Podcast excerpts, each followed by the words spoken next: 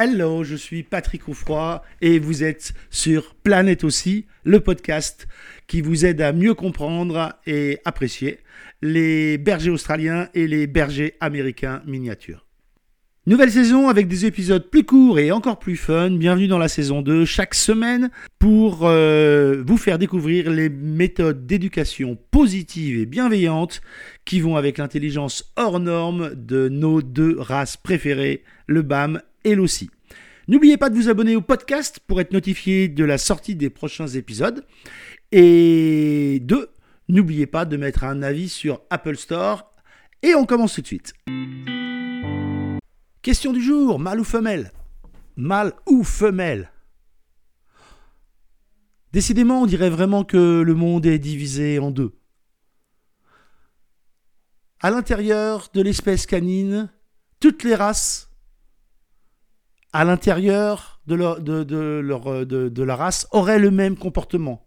À l'intérieur de cette race, tous les mâles auraient le même comportement et toutes les femelles auraient également le même comportement. En réalité, quand vous allez chez un éleveur, vous achetez un individu. Et cet individu, il a et des qualités et des défauts qui vont s'exprimer plus ou moins en fonction de l'éducation, la socialisation, le milieu dans lequel il va vivre et la façon dont vous allez le solliciter. Ce caractère, c'est vous qui allez en grande partie le forger. Ce caractère, avec le berger australien ou le BAM, c'est les erreurs successives que vous allez faire ou ne pas faire qui vont permettre de déterminer ce qu'il va être, devenir à l'âge adulte. L'individu est primordial. La race est extrêmement vaste en termes de caractère et c'est au fur et à mesure des expériences auxquelles sera confronté ce chiot qu'il va former, forger son caractère.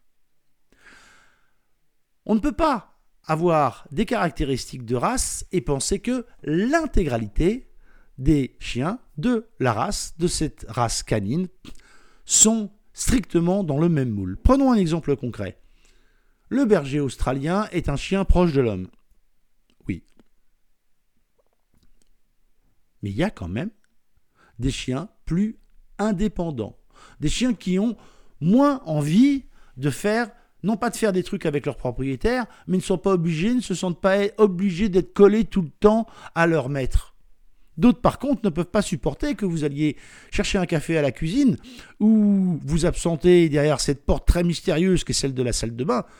Et on il ne sait pas du tout ce qui se passe de l'autre côté, et ça quand même, ça l'inquiète, et c'est bien pour ça qu'il est collé devant la porte, et au moment où vous voulez sortir, pas de chance, il y a comme un poids de l'autre côté de la porte.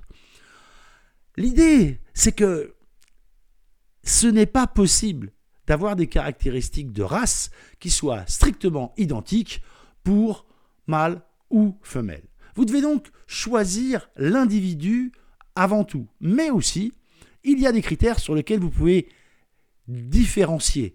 Et le seul critère, c'est quoi? C'est le poids ou le volume.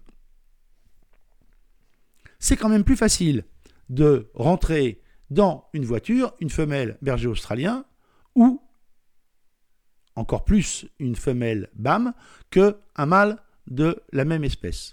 Le volume est moins important. Si vous avez envie d'un chien plutôt petit, alors prenez une femelle.